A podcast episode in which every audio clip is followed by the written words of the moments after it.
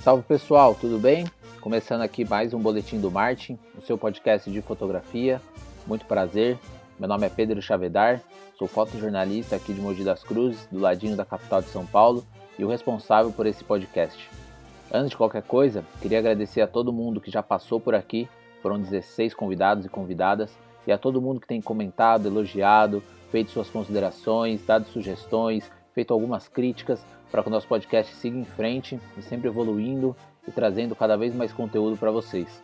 O entrevistado de hoje é Anselmo Cunha, jornalista e repórter do Rio Grande do Sul e atualmente fotojornalista do jornal Zero Hora, lá da capital gaúcha. Nascido em 1991, o Anselmo já teve passagens pelos jornais Diário Gaúcho, Jornal do Comércio e Pioneiro em Caxias do Sul. Em seu trabalho, ele busca promover a conexão entre a linguagem tradicional do fotojornalismo e a profundidade da fotografia documental. Ele também desenvolve projetos autorais como forma de expressão pessoal e para buscar uma transformação social. Durante essa nossa conversa, a gente falou sobre a carreira do Anselmo, o começo, como ele caiu no fotojornalismo, o equilíbrio entre o hard news e o documental, como é o dia a dia numa redação de um grande jornal, mercado gaúcho do fotojornalismo, a necessidade e a busca por uma criação de uma identidade, os estudos que ele faz sobre o assunto e muito mais. A conversa foi muito legal e eu espero que você goste.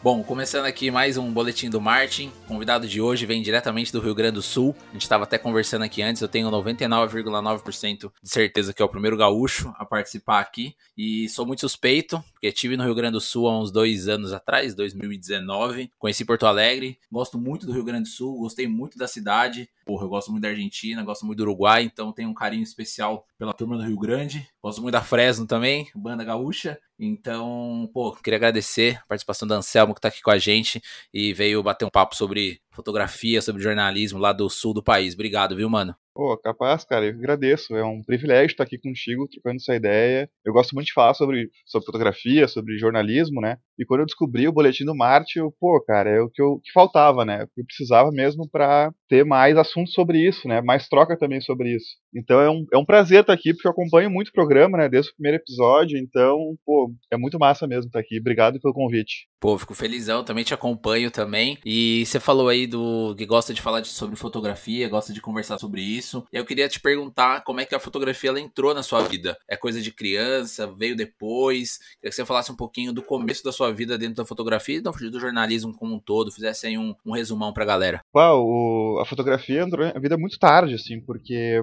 eu tava na faculdade, quando entrei na faculdade, eu queria muito texto. Eu sempre quis reportagem de texto e eu gostava muito de escrever. E eu fiz cadeiras de fotografia nos primeiros semestres, dois primeiros semestres. E eu não dava muita importância, assim, eu passei por elas meio que empurrando com a barriga, não tava muito afim daquilo, não era uma área de interesse para mim. E aí eu, os estágios na época da faculdade, os, os, as possibilidades de trabalho que a gente tinha, era muito coisa de assessoria de imprensa, era muito lugar fechado, era muito trabalhar em escritório, assim. E a minha ideia com jornalismo era ir pra rua, era contar histórias. E no mercado daqui do Sul não tem muito espaço para estagiário em redação, de trabalhar com redação de produzir reportagens de a. E aí, quando veio a, as jornadas de 2013, os protestos de rua, eu comecei a cobrir para a faculdade, que eu produzia textos para a faculdade, né? E aí, bah, eu fazia uns textão, assim, me puxava, ia lá, entrevistava o pessoal, falava com liderança de movimento, e fazia uns textos que eu julgava bom na época, ainda como estudante, só que eu publicava esses textos no portal da faculdade e no meu Facebook pessoal, e a galera não lia, sabe? Tu vê que o pessoal tinha uma preguiça de ler, porque não era nenhuma referência, não tinha, não era um bom jornalista, não era um bom escritor, e o pessoal não dava muita moral. E eu me sentia meio frustrado, assim, pô, eu produzo material, eu quero que as pessoas vejam o que eu tenho para dizer, o que eu tenho para falar, e não dava muita bola. E eu comecei a perceber que. Eu comecei a achar, na verdade, que o jornalismo não era para mim, porque eu me sentia preso no mercado de trabalho, eu me sentia preso nas redações, nos, nas assessorias, aliás. Eu me sentia que ninguém lia os textos que eu produzia por conta para a faculdade, as reportagens que eu produzia, e eu me desiludi com o jornalismo. E aí eu até pensei em largar. E tinha uma professora minha na faculdade que era muito minha amiga. E quando eu cheguei para ela e falei em largar, ela falou: Bah, Anselmo, tu tá no sétimo semestre, acho que era sexto, sétimo semestre, e são oito, né? Ah, tu vai largar agora. Quem sabe tu dá mais uma esticada só para terminar o curso e, e só para não perder o diploma que tá logo ali, né? Deu, bah, professora, mas eu tô muito desiludido com a escrita, não, não, não, consigo mais fazer isso, não dá mais. E ela deu a sugestão, bah, quem sabe assim, então eu falo com outros professores, a gente começa a te avaliar pelas, pelas fotos, mas fazer foto. Porque foto é fácil, é só apertar um botão. Caralho. Ela falou. Né? Ah, tipo, numa boa, assim, sabe? Uma coisa sim, de, sim, de, lógico. Uma coisa de tentar ajudar o cara, sabe? Eu tava meio mal, assim, meio deprê por causa disso. E aí nisso eu comecei a fotografar alguns eventos, para fazer uh, as cadeiras da faculdade mesmo, né? Comecei a fotografar alguns eventos para ganhar as notas com avaliação e comecei a gostar daquilo, comecei a me interessar pelo desafio técnico, fazer uma boa foto e tal, e comecei a gostar daquilo. E aí nos protestos, eu comecei a ir com os protestos como fotógrafo. Eu comecei a pilhar outros colegas para irem no texto e acompanhar como foto. Isso em 2013. 2013, isso mesmo. E aí eu percebi, cara, que tinha fotógrafos que eles tudo que eu escrevia nos meus textos, tudo que ia para aqueles textos enormes que ninguém lia, os caras conseguiam tirar em duas, três fotos, sabe? E eu, bah, comecei a me apaixonar por aquilo, porque é incrível, assim, a, a fotografia começou a mexer comigo nesse sentido. Tu bate o olho numa foto, tu não precisa ficar um tempo lendo a foto. Tu bate o olho, tu já vê aquela informação tá toda dada ali, sabe? Tu absorve naquele momento instantaneamente. E aí isso começou a me cativar, porque a, a, minha intenção não era escrever um bom texto, não era ter uma grande escrita, mas era a mensagem que eu queria passar. E eu percebi que a foto tinha um apelo muito forte e muito rápido, que era condizente com esse tempo de rede social. E aí eu comecei a me interessar por isso, tipo, pô, o cara consegue passar essa, toda essa mensagem que eu quero dizer no texto, que é um texto que acaba se tornando não muito atraente por ser um texto na internet, eles faziam com foto. E aí, depois disso já era, né? Aí eu comecei a estudar, comecei a ver que tinha mais coisa para aprimorar ali, porque eu sempre fui um cara muito muito da teoria, de ler teoria, de estudar teoria, sabe, de me aprofundar nas teorias. Quando eu vi que tinha muito caminho na parte teórica da foto, que é o que eu gostava na época, e a parte prática de produzir esse material, de ir a campo, de sair da, da, da assessoria, de sair do escritório e ter que estar na rua sempre, aí foi paixão, né, cara? Então, tô até hoje assim apaixonado pela fotografia. E 2013 você cobriu em Porto Alegre mesmo? Foi em outra cidade? Onde é que foi os seus primeiros cliques assim? Eu sou natural aqui de Porto Alegre e eu cobri Porto Alegre mesmo, os atos aqui até assim, ó, na faculdade era proibido sair com a câmera que não para os eventos que tu tava oficialmente registrado para ir. Sim, sim. Tipo aluguel, assim, você pegava emprestado, tal, eles te liberavam, você usava e depois devolvia, né? Aquelas coisas de faculdade, exatamente, né? Exatamente, exatamente. E eu tava com um colega cobrindo Fronteiras do Pensamento, que é um evento super intelectual, um circuito de palestras que tem na URGS, e aí a gente ouviu o barulho dos protestos lá fora, enquanto a gente estava no evento. E aí eu falei com o repórter assim, bah, cara, a gente tá aqui, pô, cobrindo um evento que é massa, que é interessante, mas o filé tá na rua, sabe? O filé tá passando aqui na frente. Se a gente sair agora disso aqui, a gente pega um evento que é muito maior, tem muito mais alcance, muito mais apelo jornalístico, sabe? É muito mais interessante. O filé tá lá fora, sabe? O grande evento do dia, tá certo que é um evento legal, mas o grande evento do dia, o grande fato do dia tá lá fora, que é a manifestação. Quem sabe a gente vai para lá, abandona aqui e vai para lá. E ele ficou meio receoso, tá, mas a gente tá com equipamento da faculdade, a gente não tem autorização. Eu, ah, meu, azar sabe? Porque é um grande vai que vai, né? sabe? É, e eu não tinha uma câmera, eu queria muito ter uma câmera nessa época, eu não tinha. Então era uma oportunidade de cobrir aquele evento ali com, com a câmera da faculdade. Então foi, sabe? É isso aí. E como é que foi a sensação, assim? Porque muita gente, né, inclusive eu, é, meio que nasceu, assim, pra fotografia do jornalismo, documental e foi pra rua assim em 2013. Até conversei com, com o Rafael Vilela, um dos últimos podcasts aqui, que ele foi um dos fundadores do Media Ninja, e eu até comentei isso com ele, que muita gente meio que nasceu nessa jornada de junho de 2013, né? Ela foi importante por várias questões políticas, enfim, mas ela também foi muito importante para comunicação, né? É, como é que foi para você cobrir assim a primeira vez ali nas ruas e qual foi o sentimento que você teve? Que nem você falou, você fazia os eventos ali da faculdade, você estava saindo do texto, então meio que foi uma um, né, uma de, não é debutagem, né? Meio que foi um, um start ali para você para ir efetivamente para rua, que nem você falou, né, meu? A principal notícia estava lá fora. Como é que foi para você essa sensação de fotografar pela primeira vez na rua, no fotojornalismo? Queria que você falasse um pouquinho sobre esse sentimento. Então, né, cara, como eu tinha falado lá no início, eu não tinha muita noção de fotografia, porque nas cadeiras da faculdade de fotografia eu fiz tipo tudo empurrando com a barriga, assim. Então eu cheguei na rua, cara,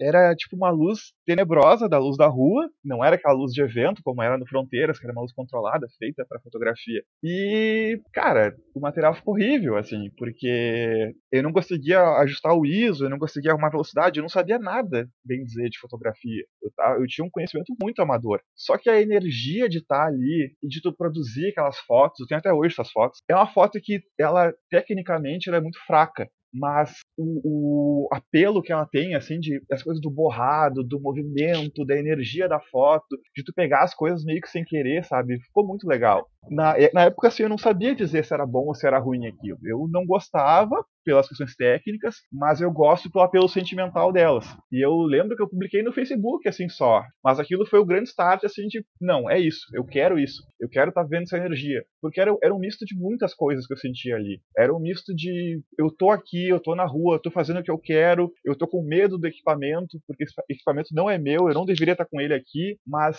tem a, a energia de produzir a imagem, sabe? Tu tá ali enquanto fotógrafo, também tem muito essa coisa, a mística do fotógrafo, né? Que com o tempo foi se quebrando, hoje em dia é algo super natural, mas quando tu é estudante é aquela coisa da mística do fotógrafo, o cara que vai a campo, o cara que se arrisca, o cara que sobe em cima da parada de ônibus, sabe? Então foi uma energia incrível, assim, foi uma experiência muito boa. E a partir dali foi seu start mesmo. Depois você foi para onde? Você largou as redações, você até disse, né? Pô, ficava preso nas, nas nos escritórios, nas redações não, né? nos escritórios e tal. A partir dali, a partir dali você largou e foi pro fotojornalismo mesmo. É, exatamente. Ali eu abandonei tudo. Eu estava num estágio na época, eu abandonei aquele estágio e eu comecei a procurar algo em fotografia. E aí me surgiu, surgiu uma vaga de, de estagiário de fotografia na prefeitura de Porto Alegre. E aí eu fui tentar essa vaga, assim, meio que na cara e na coragem. Como eu falei, eu não tinha muito conhecimento técnico ainda, né? E aí, quando eu cheguei pra entrevista, fui chamado pra entrevista, né? Aquela pré-seleção. E aí o, o Ivo Gonçalves foi meu chefe na época, ele pediu pra ver meu portfólio. Daí eu falei, bah, eu não tenho portfólio, eu tenho uma página no Facebook que eu boto umas fotos minhas ali. E aí ele pediu pra ver, eu tri envergonhado, fui ali no PCzinho dele, entrei no Facebook botei as fotos. Ele olhou com uma cara assim de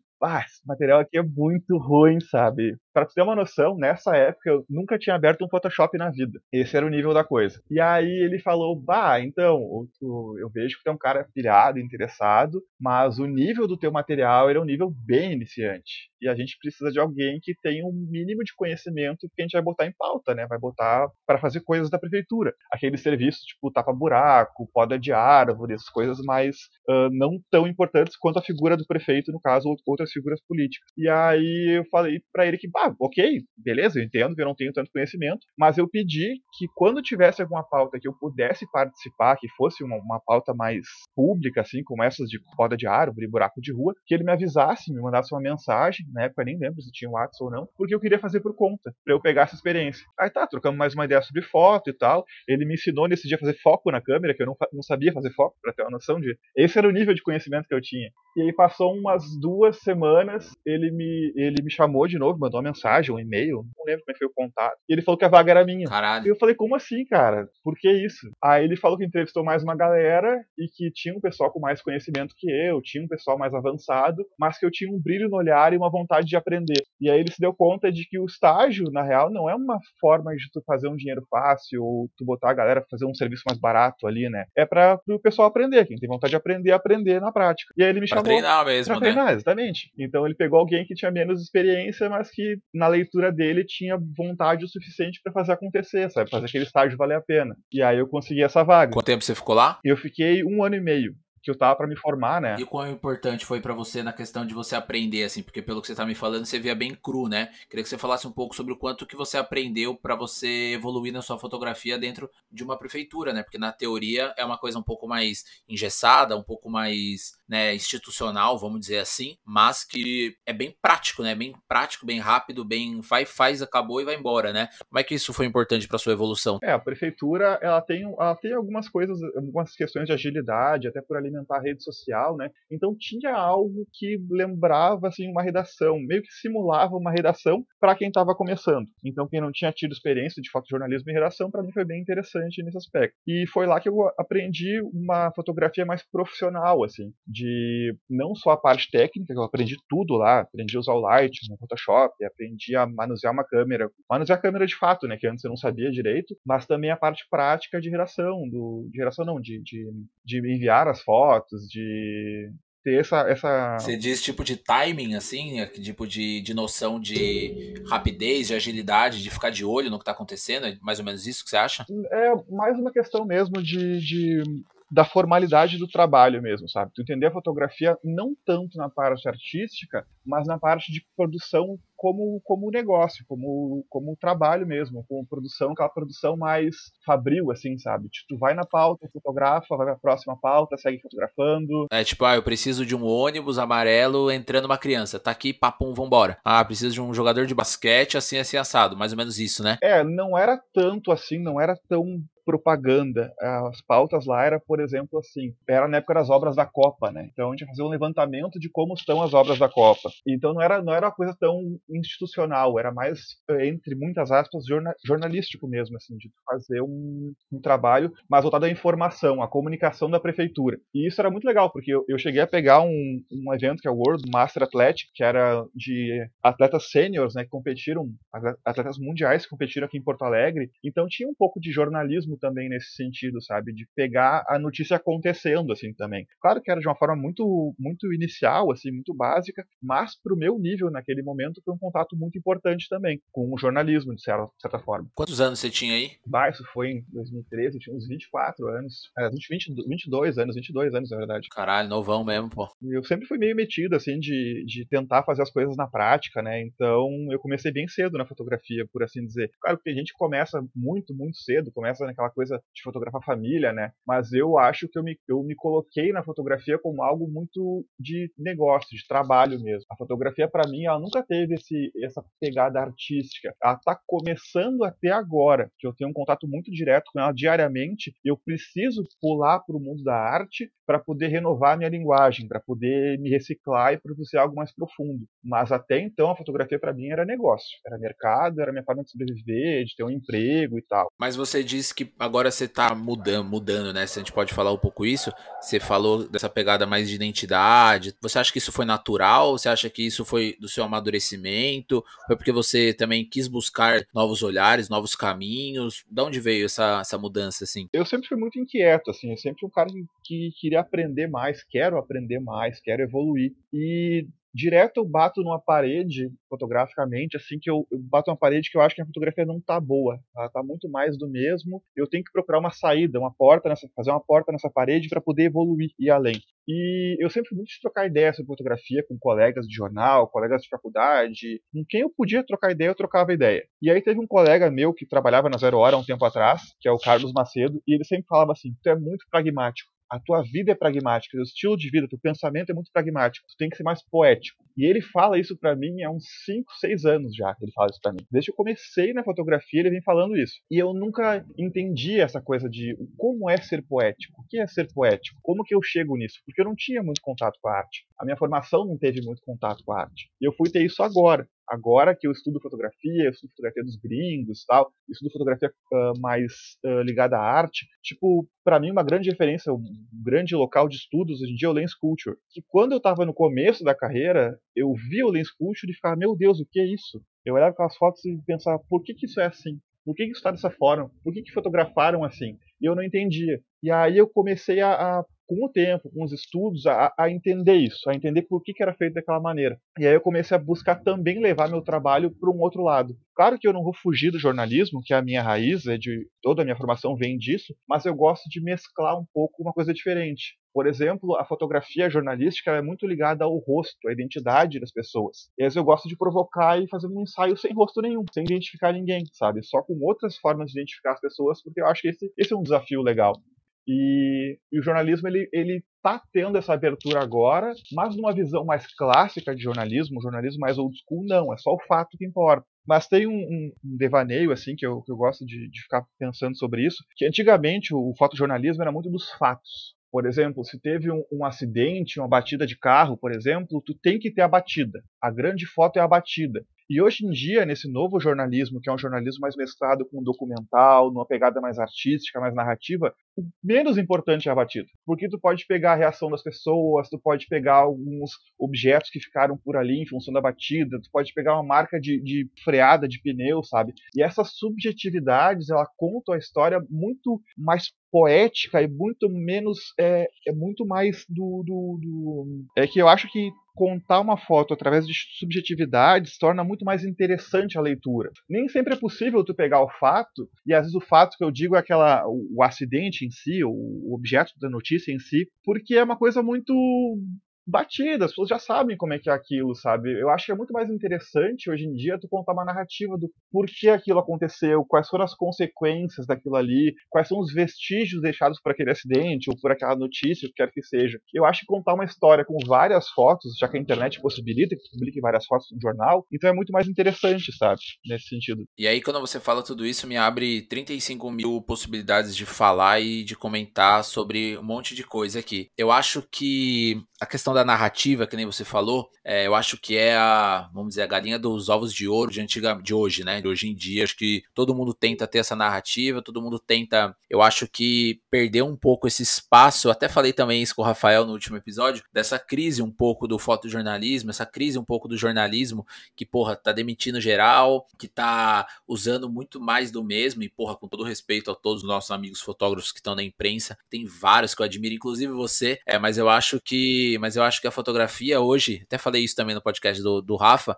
do Pira, é, a fotografia hoje, assim, ela tá muito mais nas redes sociais do que na imprensa em si, né? Então, porra, você pega, por exemplo, vou citar um nome aqui, que é uma pessoa que eu admiro muito, que eu vou, se tudo der certo, vou trazer ela aqui, que é a Gabriela Biló, né? A fotógrafa do Estadão que tá lá em Brasília. Você pega as fotos que ela põe nas redes sociais, muitas vezes as fotos que ela põe nas redes sociais são melhores que as fotos que vão pro. Melhores no meu conceito, né? No, no que, eu, no que eu acho, no que eu gosto. Às vezes estão melhores do que vão, que vão pro jornal, que vão pro site, enfim. Então, eu acho que também essa questão da narrativa, é, a imprensa às vezes acaba não valorizando muito e aí os gringos valorizam muito, né? Eu não sei como é que funciona isso aí no, no, no, sul, como é que tá essa questão no seu trampo, mas eu, eu sinto que às vezes a imprensa ela perde a possibilidade de ter uma riqueza de fotografia por um padrão de jornalismo que vem sendo feito há muito tempo. Não sei se você está entendendo o que eu estou te falando, mas eu acho que às vezes a gente fica muito refém dessa foto básica, vamos chamar assim, entre aspas,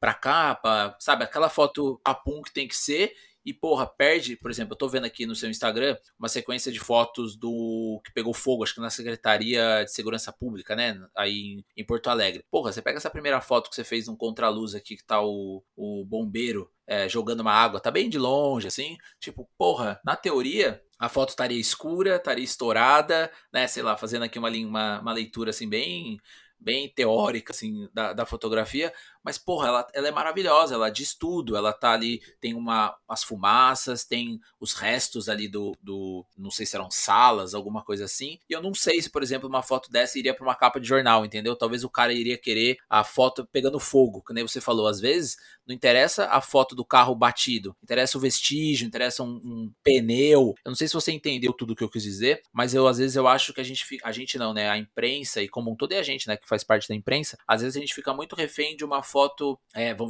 vou, chamar de básica aqui, do que uma linguagem, do que uma identidade, do que um projeto. É, não sei se deu para entender mais ou menos o que eu queria dizer, mas eu, eu acho que eu sinto falta. E aí os gringos são muito fortes nisso, mano. Os gringos, eles apostam em, em narrativas, eles apostam em projetos longos, eles apostam em, em, contar histórias, em fotos fora da caixa. E aí a gente fica, às vezes, refém dos caras também, entendeu? É, eu concordo muito com isso que tu falou sobre ter essa, a foto de capa, ainda ter essa ideia, né? Mas eu acho que isso deve também muito ao fato do, do jornal impresso ser muito forte aqui no Brasil ainda por mais que a gente tenha uma, uma diminuição hoje em dia do consumo de jornal impresso, uma ascensão do, do jornal online, pelo menos aqui no sul, ainda é muito forte o impresso. E o impresso traz essa carga da foto única, né? é aquela foto resumo, a foto que, a foto que resume toda a pauta, a foto de capa, essa. E realmente é difícil às vezes tu fazer tudo numa foto só, foto vestígio, por exemplo, um detalhe, tu resumir a pauta num detalhe. E é um, é um mercado que, que ele tem uma certa dificuldade de entrar para esse, esse meio de narrativa até na Zero Hora, que é o jornal que eu trabalho, eles incentivam a gente a fazer, a fazer ensaios, ensaios para o site, para o aplicativo. Porra, que maravilhoso. É, é bem legal, assim.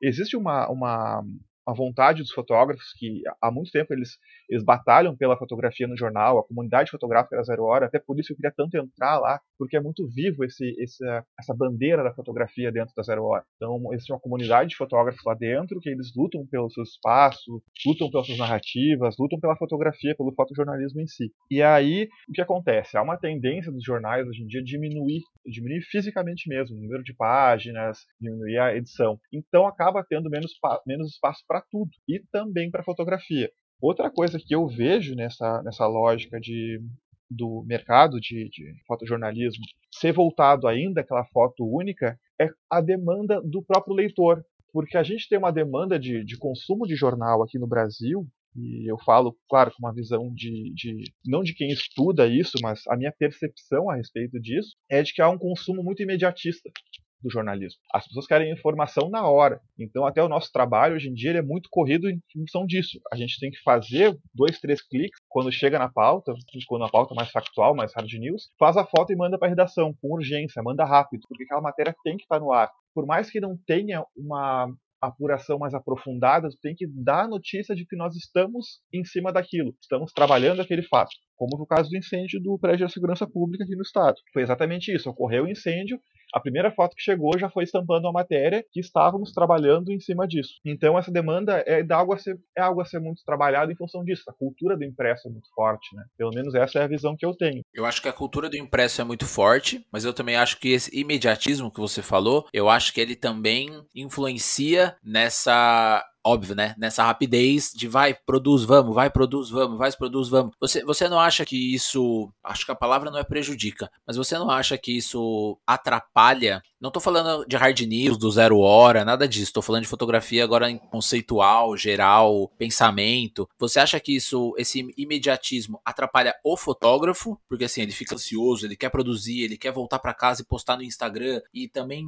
atrapalha a fotografia como um todo? Como é que você vê isso? Ou você acha que não? Você acha que isso faz parte do jogo e tá tudo bem? Como é que você enxerga isso? É, eu acho que faz parte do jogo, assim, porque essa demanda que a gente tem hoje em dia de mandar as fotos rápida, ela é um outro modo de fazer fotografia. Eu acho que essa, essa fotografia que se faz, por exemplo, Felipe Dana faz, de fazer um material mais elaborado, com mais calma, que leva mais tempo, é um fotojornalismo. Ele é de fato um fotojornalismo e é um trabalho maravilhoso e incrível. E eu acho que esse trabalho que a gente faz em redações, que é um trabalho mais corrido, que tem pouco tempo, que está numa pauta e daqui a pouco já tem outra, também é fotojornalismo. Eu acho que, eu não acho que prejudique, mas eu acho que são linguagens diferentes que são capazes, são possíveis de fazer nesses espaços, sabe? Porque dá para fazer um trabalho bom com um tempo mais apertado. É claro que tu não vai ter toda aquela profundidade, tu não vai ter toda aquela amplitude do trabalho do Felipe Dana, mas tu pode fazer um trabalho com muita qualidade também nesse espaço também nesse modelo. Cara, eu vou dar um exemplo seu aqui. Aquelas fotos que você fez do Corpo dos Bombeiros, Deixa eu abrir aqui no seu Instagram. Total, que foi, acho que um velório, um enterro, alguma coisa assim. Isso. Porra, que você fez uma. Abri aqui. Que você fez uma foto com a bandeira do Rio Grande do Sul. Porra, aquilo ali, na teoria, é o hard news, certo? Uhum. Porque foi ali uma. Foi uma cerimônia, tô lendo aqui, os caras foram mortos no incêndio da segurança pública tal. Na teoria, aquilo é um hard news. Mas o tom que você usou, a pegada fotográfica que você usou, a, a linguagem e a identidade, isso aqui é documental, tipo, na sua essência, mano. E aí, eu queria que você falasse um pouco sobre isso, cara. Você, eu aqui também já conheço o seu trampo, te acompanho e tal, mas eu dei aqui um, uma baixada monstra no seu Instagram até 2018, Nossa sei lá, senhora. por aí. É, então, mas aí, mano, isso que é legal. A gente consegue ver muito essa sua evolução, e aí, tipo, isso é óbvio, quando a gente olha o nosso passado, a gente vai vendo, né?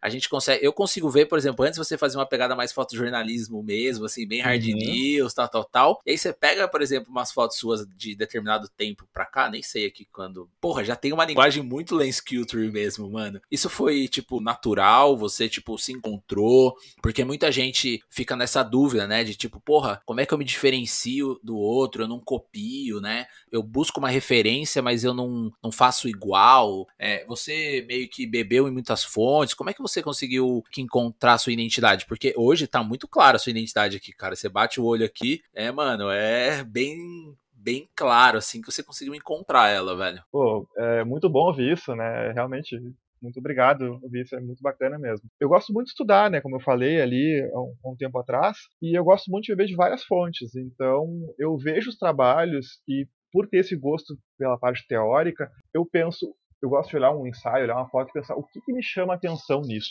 O que, que eu gosto nessa foto? O que eu gosto no trabalho dessa pessoa? Muitas vezes não é nem a pessoa, porque os sites que eu uso para estudar é o Woman Photograph, o Lens Culture o site da Magnum, Magnum Photographers, e o, e o Prospect. Você tá mal, né, de referência, viu? Porra, tá mal, tá, só tá jogando com o Ronaldinho Gaúcho, o Ronaldo, Romário e o Bebeto só, tá mal de referência. Pois então, né? Mas assim, o que eu faço é entrar no site, assim, e aí eu boto ali aleatório, ou então vou seguindo uma sequência e vou vendo todos os fotógrafos que estão ali. E eu gosto muito do, do Woman Photography, eu gostei muito da parte do, do Estados Unidos e Canadá, que a, as gurias dali têm uma fotografia silenciosa. Tu bate o teu olho naquela foto, tu sente um silêncio, assim, sabe?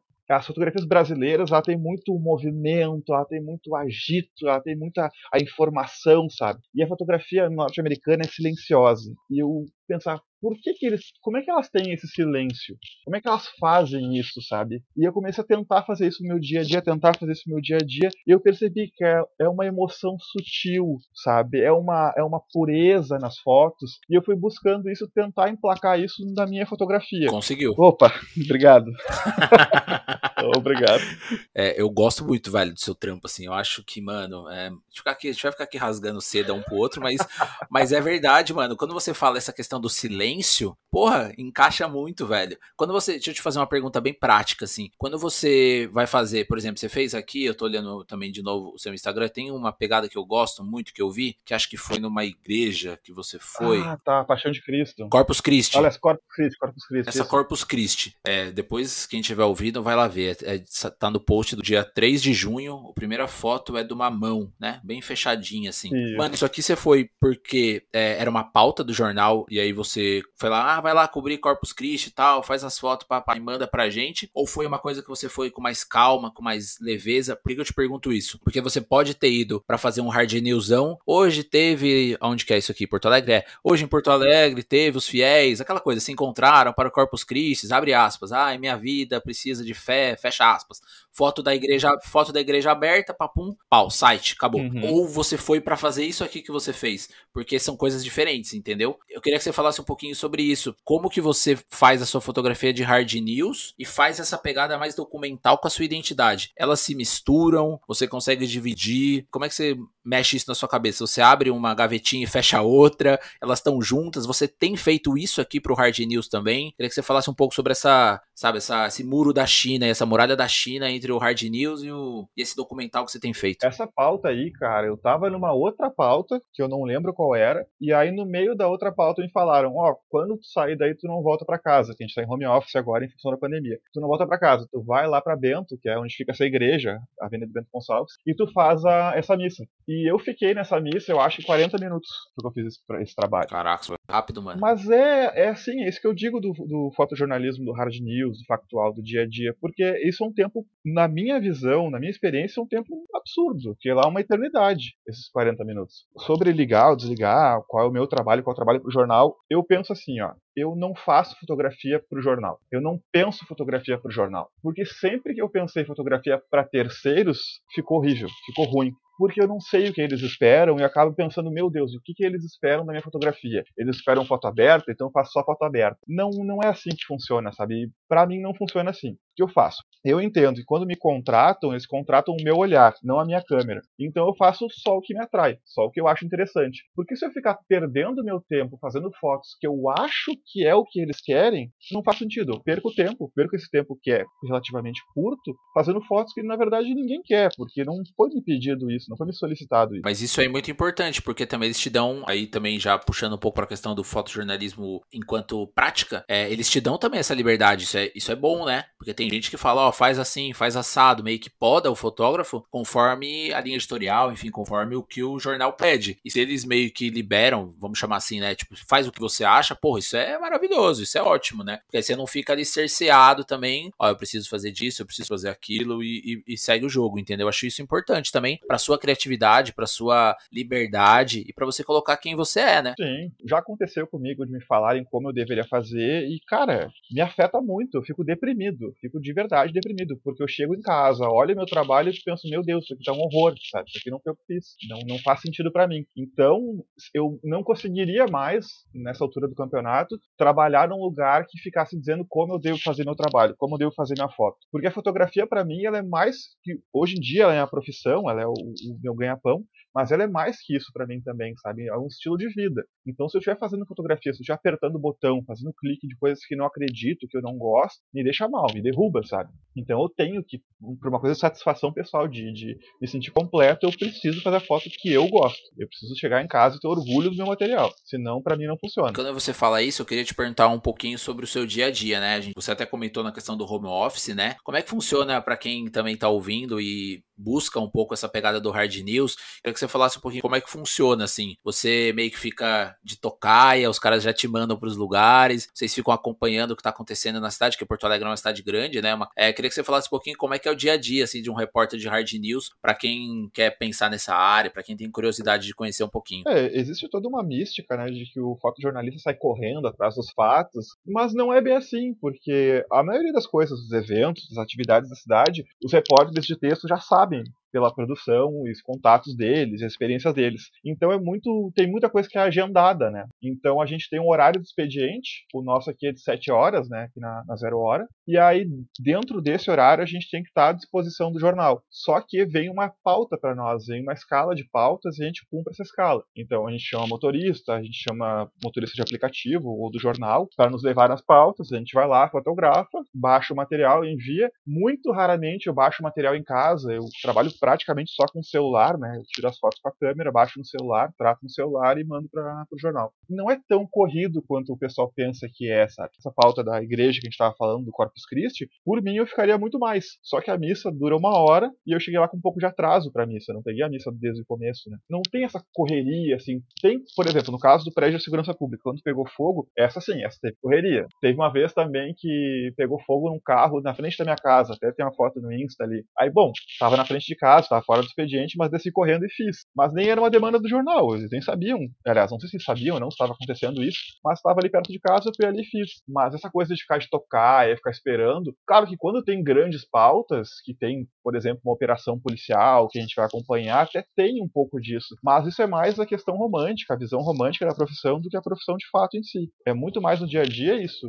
A pauta está preparada, está ali, está para nós o que tem que fazer, com quem que tem que falar, a gente vai lá e faz. E como é que tá a questão da, da fotografia geral aí, aí no Rio Grande do Sul, né? Porque a gente já também estava comentando antes da gente começar a gravar que eu também bati, muito isso aqui em outros, em outros episódios, com o pessoal lá do norte, o pessoal de outras, de outras regiões, é, como que às vezes a fotografia ela fica muito centralizada aqui no, no sudeste, né? São Paulo, Rio de Janeiro, Brasília. A gente acaba esquecendo que, porra, o Brasil é o Brasil, né, cara? O, o sotaque, as histórias. Quando eu estive em Porto Alegre, eu tive naquele acampamento da Farroupilha. Ah, sim. Puta, velho, maravilhoso. E eu nunca tinha ido para Porto Alegre. E assim, porra, é outro mundo, né, cara? É outra gíria, é outras pessoas, é outro pensamento, é outra estética, é outra, até outra luz, cara. Porque aí não sei se tá mais pro sul, sei lá, mas assim, é outra, outra pegada. E aí às vezes a gente acaba esquecendo, né? Porra, o Brasil é, enfim, é esse gigante que a gente, que a gente vive. Eu queria que você falasse um pouquinho de como é que tá, como é que é,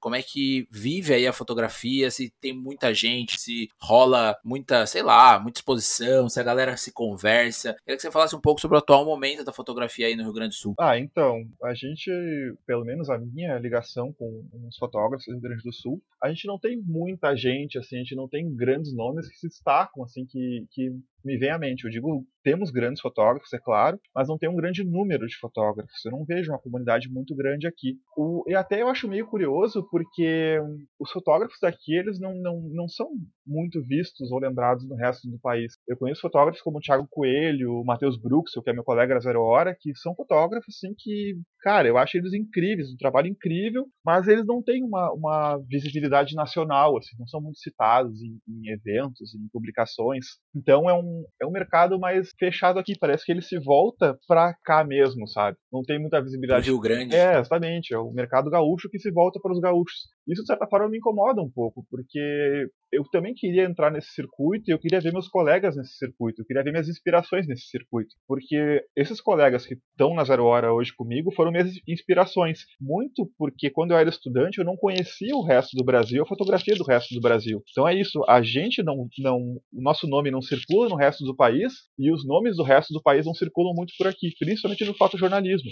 Por exemplo, Daniel Marenco. Daniel Marenco é gaúcho, ele saiu, ele furou essa bolha e conseguiu ganhar visibilidade nacional. Eu não sabia que ele era gaúcho. Não. Olha aí, pois então. É, eu não sabia, acompanho ele tudo, mas não sabia que ele era gaúcho, não. É, ele trabalha no Diário Gaúcho, que é um, um jornal aqui do grupo RBS, que é do mesmo, da mesma zero hora que eu trabalho, né? Então a gente foi. A gente trabalhou nos mesmos espaços. E aí ele conseguiu furar essa bolha e foi para eixo Rio-São Paulo, né? Brasília também depois. Mas tem muito nome forte por aqui que acaba ficando por aqui. É um mercado mais fechado em si mesmo, né? E os jornais daí tem o Zero Hora, né? Tem o Correio do Povo, isso, tem isso. o Jornal do Comércio ainda tem ainda? Tem, tem, sim. Aquele O Sul tem ainda? Tem, tem O Sul, tem Sul 21. Esses são todos de Porto Alegre, né? Esses jornais que... É, de Porto Alegre. Isso eu, eu lembro. Agora dei um Google aqui e lembrei deles aqui. Mas mesmo assim, né, cara? Porque, por exemplo, eu fui até citar os nomes dos jornais aí do Rio Grande do Sul e eu, que é o que eu gosto do Rio Grande do Sul, conheço, tive aí. Porra, a gente acaba acabei citando dois, três, o resto o Google me ajudou, né? Mas eu não sei se isso é uma questão exclusiva, por exemplo, do, do Rio Grande do Sul, né? Eu acho que é uma questão excludente por parte dos, de quem acha que é forte no Brasil. Então, por exemplo, a gente só lembra, que foi o que eu falei no começo, a gente só lembra de São Paulo, Rio de Janeiro, Estadão, Folha, Globo, Valor, mas Jornal do Brasil, que acho que nem tem mais impresso, acho que é só digital, nem sei se fechou também, mas Agência Estado, papapá, e acabou, mano. E assim, porra, eu conversei semana passada com o Iago, de uma cidade que tem 10 mil habitantes, o cara faz uma fotografia maravilhosa. Aí, mano, o cara não consegue, tá ligado? Porque os caras fecham o ciclo ali, São Paulo, Rio de Janeiro, e acabou, entendeu? Então eu acho que é muito mais uma questão excludente dos grandes centros do que uma, uma vou chamar de falta de vontade, o que não é, tá? Mas só porque eu, a única palavra que eu pensei. Mas uma falta de vontade de sair da bolha do Rio Grande do Sul, ou sair da bolha do Maranhão, ou de qualquer outra coisa. Eu acho que o, a força, desse, isso eu falo por mim também. Tipo, eu não consigo. E é o que eu tô em São Paulo, tô, tô em Mogi, que é 50 minutos de São Paulo. Eu não consigo entrar na bolha do fotojornalismo, entendeu? Tipo, por quê? Tipo, isso não é uma crítica, isso é uma constatação, sabe? Isso, isso também eu fico muito pensando. Será que a gente é, tá muito, muito arroz e feijão e aí fica sempre a mesma bolha. Eu falei isso também nos últimos podcasts. E aí os outros não conseguem acessar. Tipo, porra, por que, que uma galera do interior do Rio Grande do Sul, uma galera de Minas, uma galera, sei lá, do norte, por exemplo, o próprio Rafael, que passou aqui, o Rafael Alves, ele só faz, ele só faz coisa pra gringa, mano. O próprio Gui Christie, que passou aqui também de São Paulo, só faz coisa pra gringa. Tipo, por quê, tá ligado? A gente tá cheio de talento aqui que não faz, que aí o cara faz o quê? Posta no Instagram. E o cara não consegue veicular. Porra, é legal ter seu trabalho veiculado, a galera vê o seu trampo trampo. Eu acho que é importante sair também dessa bolha das redes sociais, mas não fura a bolha da imprensa. Não sei se deu para entender o que eu quis dizer, mas fica esse, sabe, esse o que vem primeiro, o ovo ou a galinha, sabe? É, o que falta aqui no, no Brasil nesse sentido para essa galera para fazer sentido o trabalho dessa galera circular aqui dentro também é das agências, né? Falta o um nome forte de agências. A gente tem a Farpa, que é aqui de, do Brasil, que produz muito conteúdo nacional e que divulga, ela fura essa bolha, sabe? Eu acho que um, um, entre aspas, entre muitas aspas, problema nessa visão é que o mercado de fotojornalismo, o mercado de redação, ele não consegue contemplar toda essa galera, porque realmente é muita gente, é um mercado muito limitado. O mercado do fotojornalismo é um mercado maravilhoso para se experienciar, para se viver, mas é um mercado muito cruel em função de não ter postos de trabalho. Então acho que falta isso também, sabe? Falta uma organização de nós, da comunidade fotográfica, para chegar e produzir esse material. Porque esses fotógrafos que vão para gringa, eles vão, eles mandam fotos para gringa, eles mandam fotos para agência, né? E essas agências que vão chegar nos veículos. É um outro modo, é um outro modo de ver fotografia, fotojornalismo como negócio. Então acho que essa seria uma solução para a gente trabalhar aqui dentro do país. Eu acho que tem esses que mandam via, via agência, que você falou, mas também tem alguns que mandam direto para veículo, mas daí foi até o que alguns deles falaram por aqui, né? É uma questão de pitch, de relacionamento, é. de tipo, de conseguir chegar até esses caras que assim, mano, uma pessoa fora do circuito jamais vai chegar, entendeu? Aí existe uma questão de, porra, oportunidade, de, porra, meritocracia, todas essas groselhas toda, que assim, qual a chance de um cara do interior da, do Complexo da Maré, é, negro, é, sei lá, do interior, sei lá, do Rio de Janeiro, Complexo da Maré, enfim, de qualquer lugar de vulnerabilidade, enfim, que tá começando a fotografar, qual a chance dele emplacar uma foto dele no Estadão? Zero, mano. É, realmente, torna tudo mais complicado, né?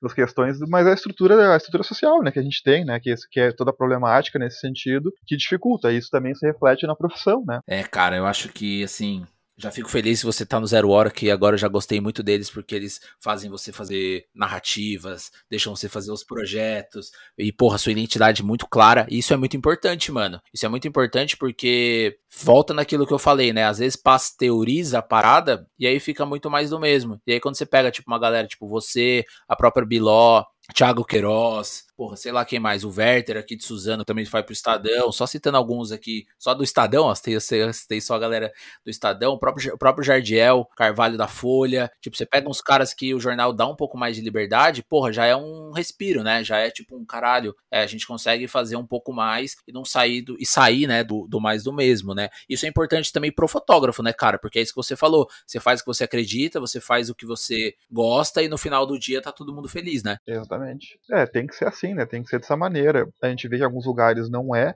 ainda tem essa visão desse fotojornalismo old school, que tem que ser o fato, tem que ser uma coisa mais quadradinha, né? Mas eu acho, cara, que para furar essa bolha, para entrar nesse mercado, é, tem que ter muito trabalho no sentido de conhecer e aumentar os, as suas redes também, né? Por exemplo, a gente se conheceu, a gente não se conhece pessoalmente, mas eu estava catando nomes no Instagram, nomes de fotógrafos, cheguei a ti, ou não sei se foi o, o, inverso, mas eu faço muito isso de catar a galera e aí se colocando, né, se falando e tal, porque realmente é um mercado difícil, é um mercado complicado. E a gente tem que procurar mecanismos para se inserir nesse mercado, né?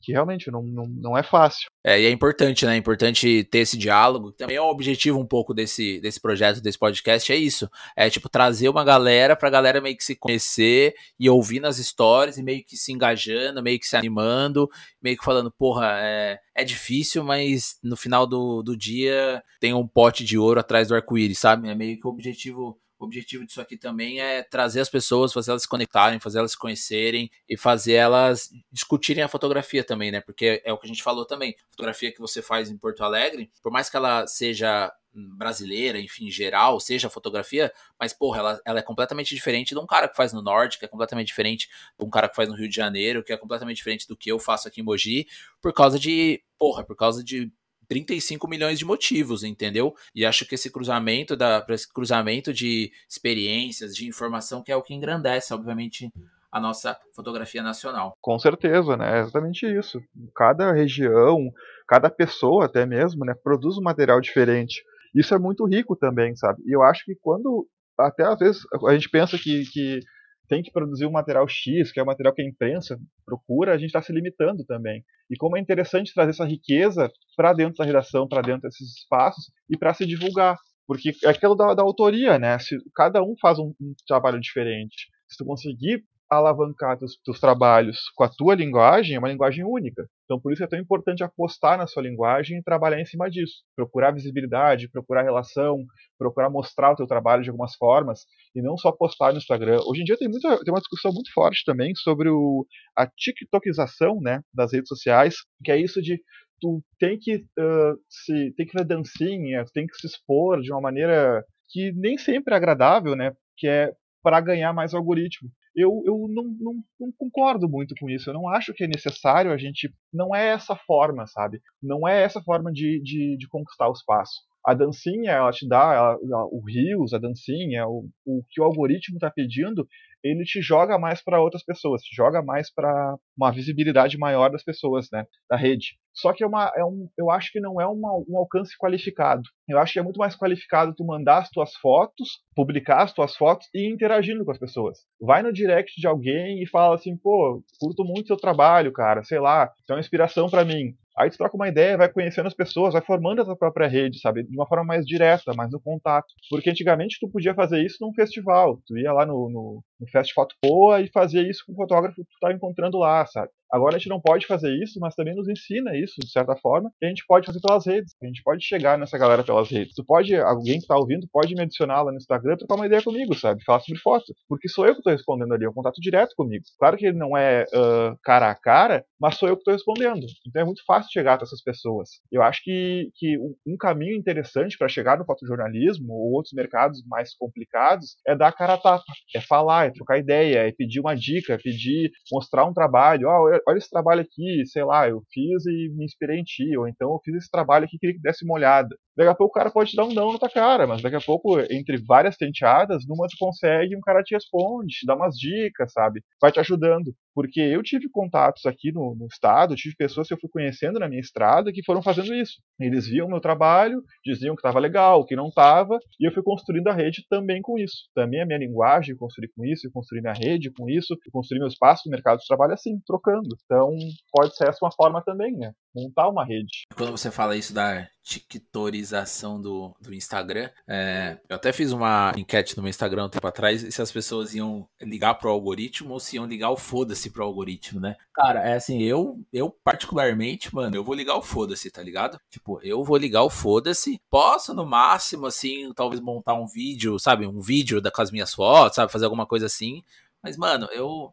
E aí, cara, eu não vou, eu não vou, velho. Eu acho que Aí é uma questão pessoal também, né? Eu não, eu não gosto muito de aparecer o meu rosto. A gente fala aqui tal, áudio, cacete, porque, enfim. Mas assim, eu, aí entra uma discussão muito grande que eu até tive com o Alexandre Urk, também num, num podcast que passou aqui, faz acho que uns, uma meia dúzia para trás, que ele falou muito isso, né? De às vezes tem. E aí, isso vai ser uma crítica, né? Óbvio, né? Mas às vezes tem muita gente que quer aparecer mais do que a fotografia. Beleza que é, é uma escolha, né? Tipo, a pessoa ela tem o direito de escolher, enfim, não tô aqui criticando quem aparece mais com a fotografia. Eu, Pedro, prefiro que o meu trabalho apareça mais do que eu. Claro, se eu aparecer, obviamente vai ser consequência, óbvio, né? Mas eu prefiro que as pessoas me conheçam pela minha foto, pelo que eu produzo, pelo que eu entrego ali no final, do que só pelo meu rostinho que não é tão bonito assim. E aí essa questão da tiktorização da fotografia, das redes, eu até tenho, até vi uns memes esses dias que a galera tava falando isso, né? Que, que não imaginava que precisaria ser criador de conteúdo e ser youtuber para ser engenheiro, para ser médico, para ser advogado. Que hoje em dia, é, se você não for um. E não era um youtuber, né? Se você não for um TikToker, você. Sua profissão não vai, não vai servir. E também, porra, novamente, se, se você quiser ser um TikTok, porra, animal, vou dar like, vou gostar.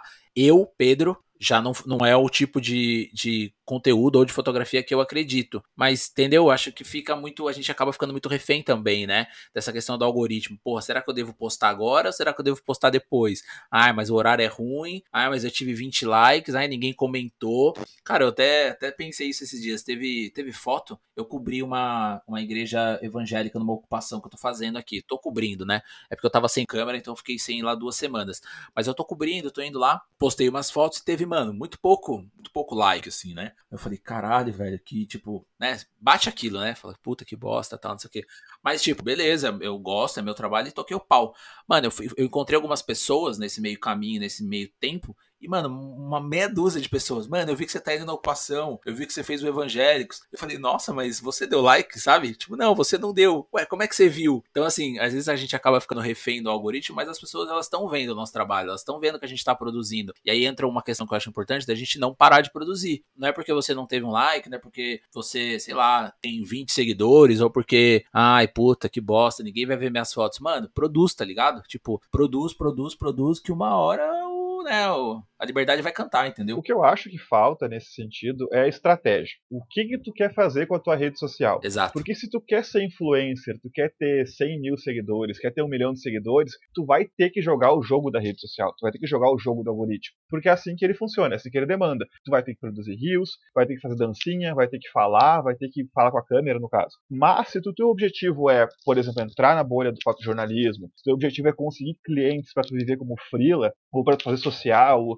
15 anos, casamento, o que quer que seja no, no, na fotografia, tu tem que ter um objetivo e traçar uma estratégia com isso. Traçar uma estratégia com o uso das redes sociais para chegar nisso. Porque, por exemplo, assim, tu pensa um advogado, que é uma profissão super formal. Tu vê um advogado fazendo uma dancinha no TikTok tu vai ficar meio, putz, sabe? Causa uma impressão meio não tão adequada da, da profissão dele. Por exemplo, a minha namorada, minha guria, ela é psicóloga. E aí eu, falo, eu insisti muito para ela fazer rede social, fazer uma página no Instagram, mas pela presença digital, porque muito do trabalho dela, muitos dos pacientes dela chegam através de indicação. E aí, se ela tem uma indicação para o nome dela e ela não tem nenhuma presença online, porque o Instagram dela é bloqueado. Parece que ela não existe, né? Exato. Aí a pessoa fica, pô, mas e aí, quem é essa pessoa? Eu confio nessa pessoa, como é que ela é? Será que eu vou gostar dela ou não? Enfim. Como é que eu vou confiar nela se o Instagram dela é fechado? O que, que ela tá fazendo, né? Tipo, sei lá, uma coisa meio brisa, assim, que é qual é o rosto dela? Sei lá, tipo, uma doideira, assim, né? Exato, o que ela pensa, o que ela acredita? Será que os valores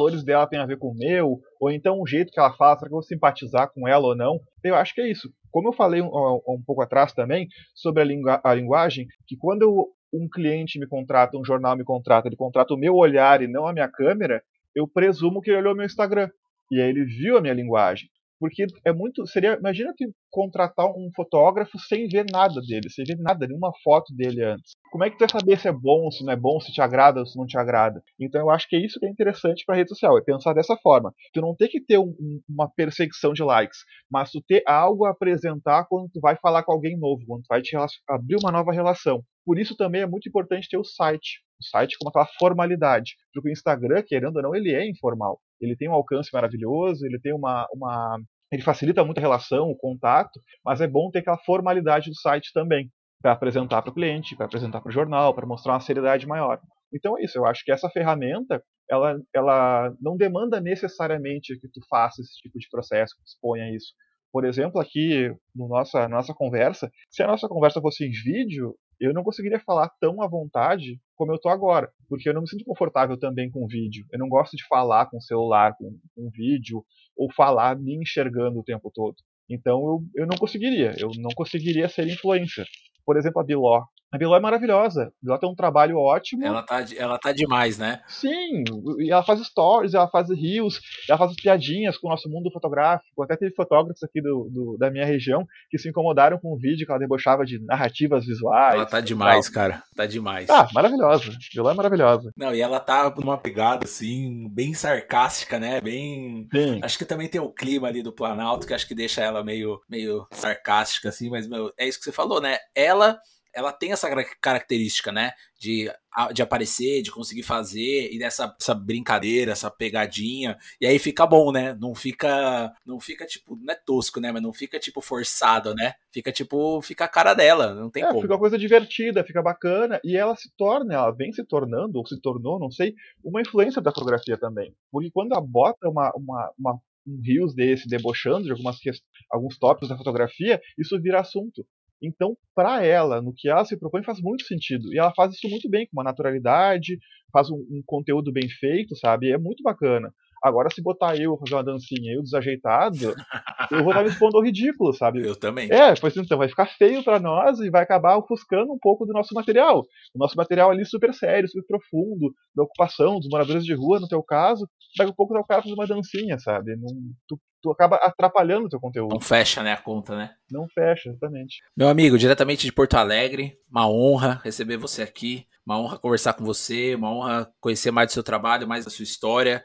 É, novamente agradeço, parabenizo pelo que você tem feito e, porra, Porto Alegre está eternamente no meu coração. Eu sempre digo que eu tenho duas, duas cidades que eu gosto bastante no Brasil, que eu tive o prazer de conhecer, que é Belém, Belém no Pará, Porto Alegre, que são cidades assim que eu tive um, energia, assim, muito boa. Então, porra, adoro o seu estado, adoro seu, sua cidade, adoro seu trabalho. E, mano, muito obrigado. Espero que um dia a gente possa se conhecer aí em Porto Alegre. E tamo junto. Obrigado mesmo. Pô, cara, é, é muito legal ter esse retorno, assim, porque agora, em função de não ter muito contato com as pessoas pessoalmente, a gente não tem tanto essa, essa, relações, né, físicas e tal. Mas é muito bom ouvir que, que alguém gosta do nosso trabalho, que alguém tá acompanhando, enfim. E, cara, quando tudo melhorar, quando a situação ficar um pouco melhor, vem para Porto Alegre aí, vamos trocar uma ideia, vamos passear pela cidade, fazer umas fotos também, que eu fico feliz que tu goste daqui. E muito obrigado novamente pelo convite, né, cara? Foi uma experiência muito boa. Como eu tava te falando antes, né, eu assistia o, o programa e agora é, tá participando aqui é muito legal. Pô, bacana mesmo. Baita experiência.